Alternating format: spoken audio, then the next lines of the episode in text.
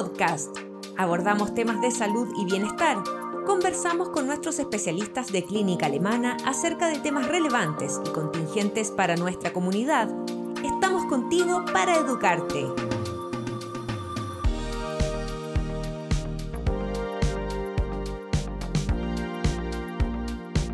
Bienvenidos a un nuevo Alemana Podcast. En esta ocasión conversaremos con el doctor Raúl Smith, fisiatra y deportólogo de Alemana Sport, con quien hablaremos sobre el deporte paraolímpico. Bienvenido doctor y muchas gracias por estar hoy con nosotros. Hola, buen día. Muchas gracias por la invitación. Doctor, hace poco nos emocionamos y disfrutamos mucho de los Juegos Paralímpicos y el maravilloso espíritu de nuestros deportistas. Para partir conversando sobre este tema, Cuéntenos, em, ¿qué es el deporte adaptado? Bueno, la, definición formal del deporte adaptado es cualquier deporte que modifica su reglamento para que lo pueda practicar una persona con discapacidad o un deporte que se crea específicamente para ellos, dependiendo de sus capacidades remanentes. ¿Y cómo nace el deporte paraolímpico?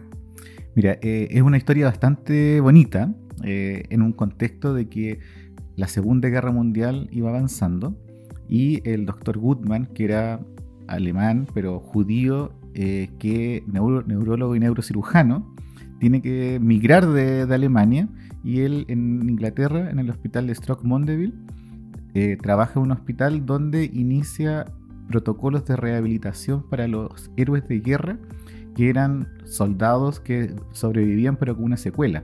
Entonces estos héroes de guerra estaban muriendo por las complicaciones médicas y él considera que el deporte es una herramienta y un pilar para la rehabilitación.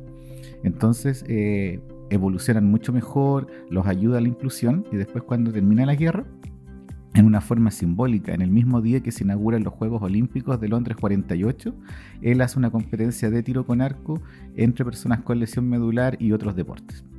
Eh, es algo simbólico, pero que después se repite en los años siguientes, después se amplía a otros países, personas con otros diagnósticos, y ya en el, año 1960 se llaman formalmente deportes paralímpicos, que, que algunos le dicen paraolímpicos, y en realidad es paralímpicos. Paralímpicos. Algunos dicen que es paralímpico porque es paralelo a los olímpicos y otros porque es paralelo, o sea, perdón, porque viene de paraplegia, que eran los primeros que los practicaban. Perfecto, mire, buen, buena acotación. Yo creo que ese es un tema que, o, es un término que no, conocemos muy bien de eh, cuál es su génesis y cómo se ocupa eh, correctamente. Sí, pero si alguien dice para, para olímpico, se entiende. la idea es como el, dato freak, digamos. Claro, de, de dónde partió. claro. Doctor, em, ¿pueden competir todas las personas con discapacidad en, eh, o, existe la cantidad de deportes adaptados para todas las personas con discapacidad? A ver, como el deporte adaptado es un término amplio, cualquier persona puede practicar deporte, con o sin discapacidad. El punto es que cuando se reglamenta y ya es competitivo, tiene ciertos parámetros. Entonces, no todas las personas con todas las deficiencias pueden practicarlo o eh, se necesita que esta deficiencia tenga un mínimo. Por ejemplo, si yo me amputo un dedo, el meñique, probablemente no voy a tener ningún problema para correr maratón, porque no va a haber un desequilibrio entre las capacidades. Entonces, dentro de esto, el deporte paralímpico define cuáles son las deficiencias que se consideran y por ejemplo el dolor, la hiperlaxitud, eh, no son criterios que puedan hacer los que compitan. Perfecto. ¿Y qué es la clasificación funcional y cómo asegura esto una competencia justa? Ya nos, nos adelantaba un poco que en el fondo hay ciertos parámetros, pero ¿cómo, eh, ¿cómo se lleva a cabo esta clasificación? Entonces, considerando esto mismo, por ejemplo, el deporte paralímpico eh, dice que pueden competir personas con discapacidad motora, visual y cognitiva dentro de, o intelectual. Eh, dentro de lo motor tiene ocho criterios. Por ejemplo, pérdida de fuerza, del rango de movimiento, algunos movimientos involuntarios que son neurológicos, eh, talla baja, que es más conocido como, como enanismo, pero en realidad es que el porte sea bajo, y así se completan ocho. Entonces, eh, diferentes evaluaciones que son médicas de la práctica deportiva hace que los deportes se clasifiquen en diferentes categorías y entonces, por ejemplo, el tenis de mesa tiene 11 categorías, de la 1 a la 5 en silla de ruedas, de la 6 a la 10 de pie y la 11 intelectual. Entonces esto hace que personas que tienen una capacidad similar puedan competir y por ende están en igualdad de condiciones y el que gana es el que más entrena y no el porque tiene una ventaja según el diagnóstico. Claro, no tiene una condición que lo limite un poco más eh, con respecto a, sus competidores. Claro, y, esto fue una revolución que todavía está en camino porque cuando partió el doctor Goodman, él, como era del área médica, separaba por diagnóstico. Entonces, lesionados medular por un lado, amputados por el otro. Pero una persona con una paraplegia no es igual que una con una tetraplegia. Entonces, no era justo. Entonces, ahora las clasificaciones no dependen del diagnóstico, sino cómo el diagnóstico influye en el deporte. ¿Cuáles son las diferencias en el entrenamiento de deportistas eh, olímpicos y paralímpicos? Mira, eh, yo creo que cada vez son menos, porque el deportista olímpico antes consideraba mucho la fuerza, la velocidad, como las capacidades, digamos, el, que corre más fuerte, el más alto y, eh, que salta más, más lejos, digamos, pero consideraba poco lo neurológico y en los últimos años ha ido considerando los componentes neurológicos y los resultados han mejorado mucho. Y por otra parte, los deportistas paralímpicos eran muy de la rehabilitación y les faltaba meterle un poquito más fuerte a lo que era el trabajo aeróbico, el fortalecimiento. Entonces, muchos países incluso están juntando el entrenamiento de los deportistas olímpicos y paralímpicos. Eso como término general pero sí hay personas que tienen eh, patologías, por ejemplo, una persona con amputación, que suda mucho más que una persona sin la amputación. Entonces las diferencias están en que la, la, hidratación va a ser diferente. Por ejemplo, personas con enfermedades neurológicas, accidente vascular, parálisis cerebral, como el movimiento tiene muchas eh, contracciones extra y movimientos involuntarios, gastan más energía. Entonces hay mm. que darle, digamos, más alimento. Eh, la regulación de la temperatura también es diferente en algunas personas con discapacidad. De hecho, ese fue uno de los temas que nosotros tuvimos que tratar en Tokio con los deportistas y el poder manejarlo mejor que otros países hizo que también tuviésemos mejores resultados. Claro. ¿Y qué pasa con la preparación psicológica? ¿También es diferente em, entre los deportistas olímpicos y paralímpicos? ¿Cómo se maneja eso? Porque también hay un tema eh, como de superación personal muy profundo, me imagino. Sí, eh, la teoría dice que el deportista tiene un psicólogo olímpico, perdón, un psicólogo clínico y un psicólogo deportivo.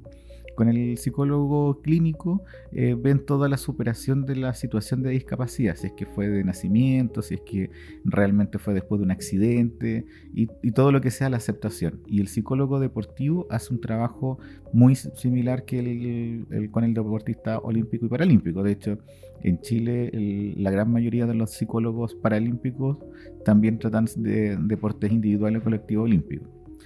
En la práctica, dependiendo del medio, por la posibilidad de acceso, mm. eh, el psicólogo eh, deportivo tiene que hacer algo de clínico, pero no es lo ideal.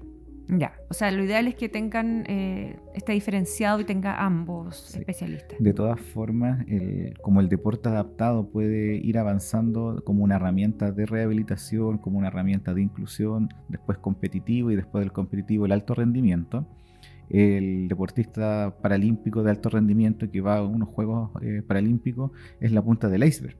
Entonces él probablemente en ese periodo ya ha trabajado mucho lo que es la aceptación de su diagnóstico y, de hecho se da mucho el humor negro entre los mismos deportistas, los técnicos, equipos de salud, porque finalmente eh, pasa a ser una característica más que tal como alguien, digamos, puede, digamos, gustarle un tipo de música, el ser malo para otra cosa, digamos, que no sea deportivo, ellos lo toman como una característica más que los define, pero ya no es tan un tema, digamos, como, como a veces uno podría pensar. Claro. Em, ¿Qué rol tienen las universidades y los hospitales también em, en el deporte paralímpico?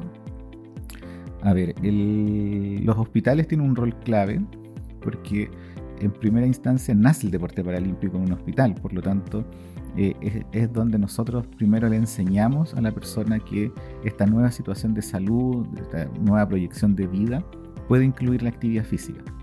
Eh, por ejemplo, si alguien tiene un accidente y tiene que definir un cambio de casa porque no puede subir una escalera o tiene que modificar el baño, si es que sabe desde un comienzo que va a practicar deporte, va a elegir un lugar que quede cerca de un gimnasio que sea adaptado. Eh, que esto es lo mismo que nos pasa después cuando vuelven a la, a la, rutina, los motivos de que no practican deportes porque les queda lejos, no tienen tiempo, etc. ¿Y existen gimnasios adaptados? Sí, sí existen. Eh, cada vez están, eh, digamos, modificándose más en un contexto que hay una ley que promueve y obliga a que todos los lugares sean accesibles.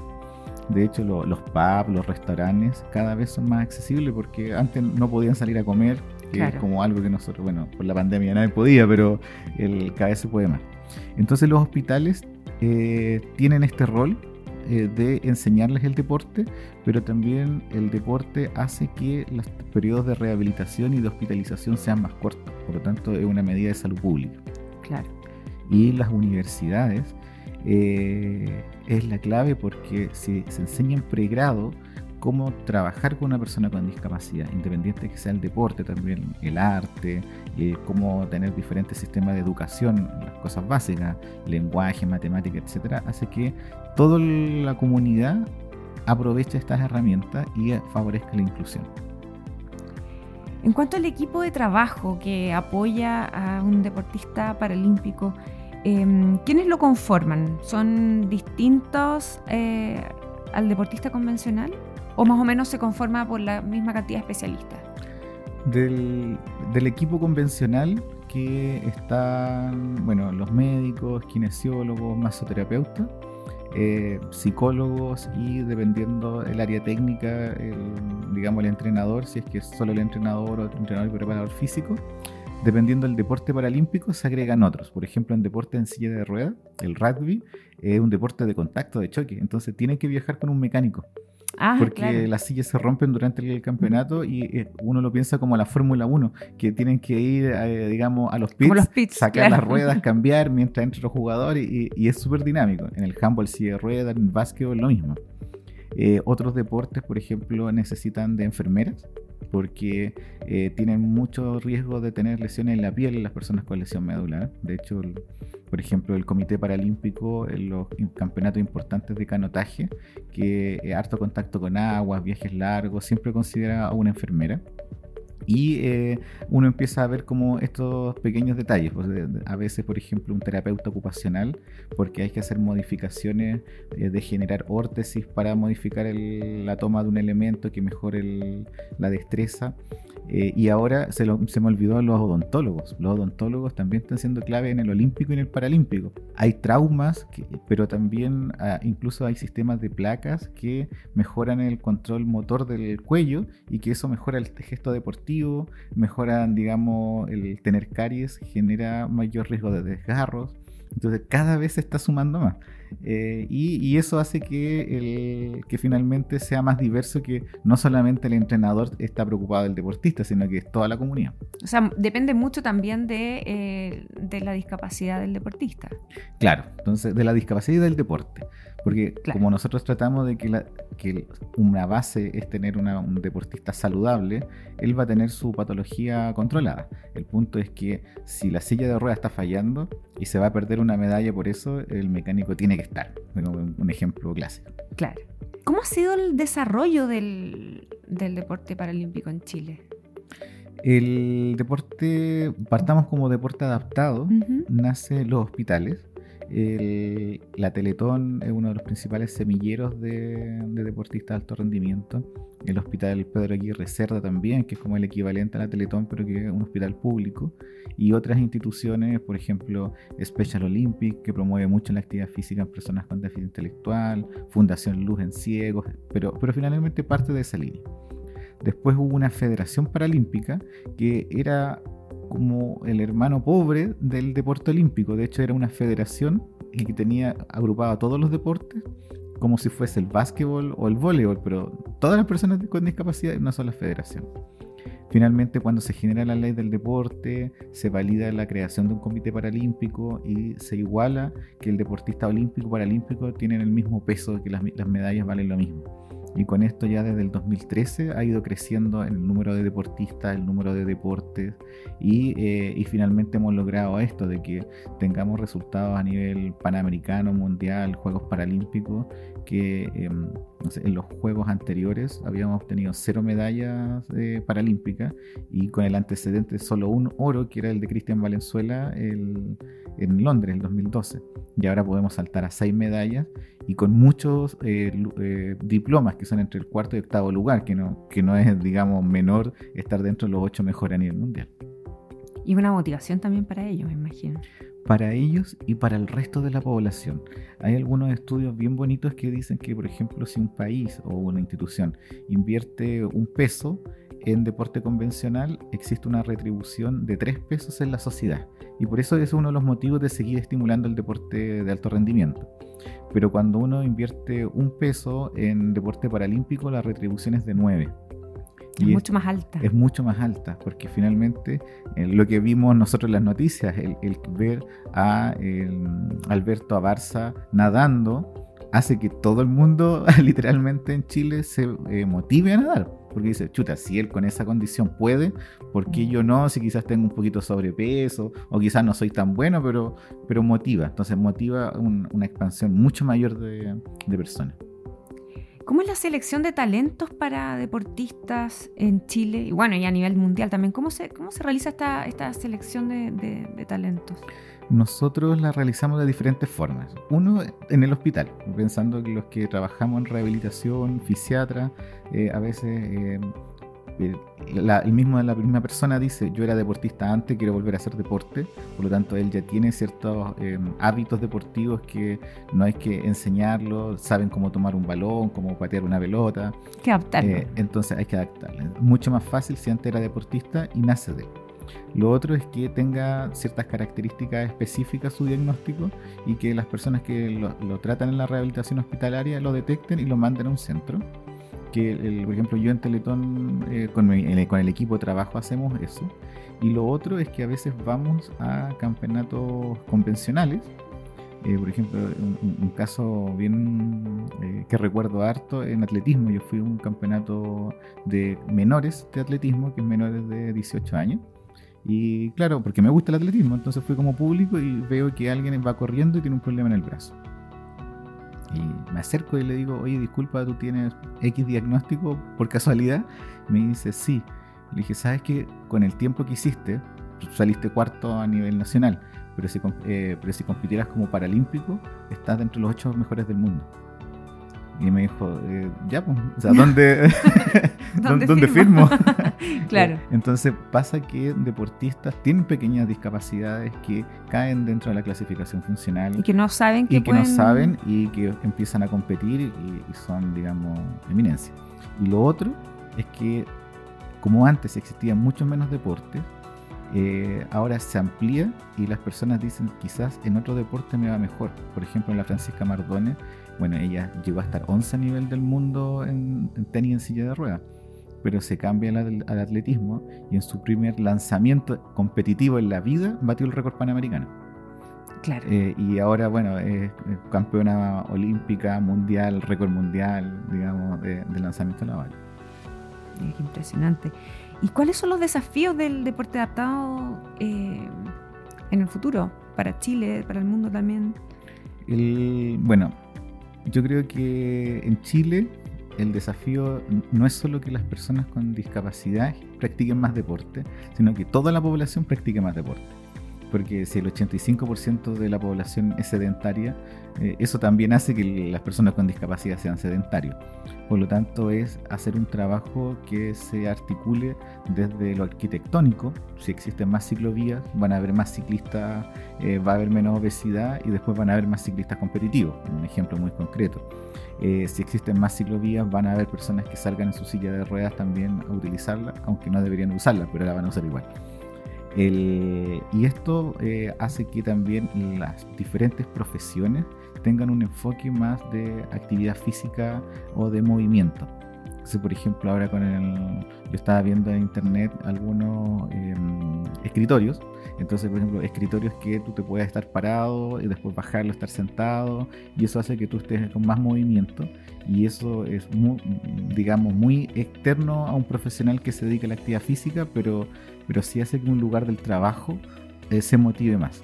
Lo otro es que el, en pregrado, lo conversamos en las universidades, se les enseña en todo momento que existe el deporte adaptado. Eh, por ejemplo, cuando los profesores de educación física les enseñan de atletismo, también le hablen de atletismo adaptado, básquetbol, que le hablen básquetbol en silla de ruedas. Y no solamente un ramo específico que, que, finalmente habla de deporte y discapacidad, pero, pero que es como una burbuja dentro de todo el contexto. Está incluido de forma natural en todo el contexto de nuestra vida. Y eso es lo que buscamos, entonces por eso que lo, lo que conversamos los gimnasios accesibles eh, va de la mano de eh, personal training, entrenadores que sepan tratar de esto y cuando alguien se matricule eh, sea como una característica más que usuario de silla de ruedas, pero no que tenga que eh, como hacer una alarma, una alarma, claro. claro. Y, los colegios, pues los colegios, por ejemplo, eh, todavía ocurre que deportistas juveniles de alto rendimiento eh, sacan medallas y en el colegio no los dejan realizar educación física porque el profesor tiene miedo, el colegio piensa que se puede caer y puede ser un accidente y no logran la modificación de la actividad para que lo pueda realizar. Claro, un tremendo desafío para poner en práctica, sin duda. Sí, así que tenemos harto trabajo, no nos podemos aburrir. Muy bien. Doctor, quiero agradecer eh, su compañía, el poder conversar sobre este tema tan interesante. Así es que muchas gracias por estar hoy con nosotros. Gracias a ustedes. Nosotros nos despedimos. Muchas gracias por acompañarnos y nos encontramos en un nuevo Alemana Podcast.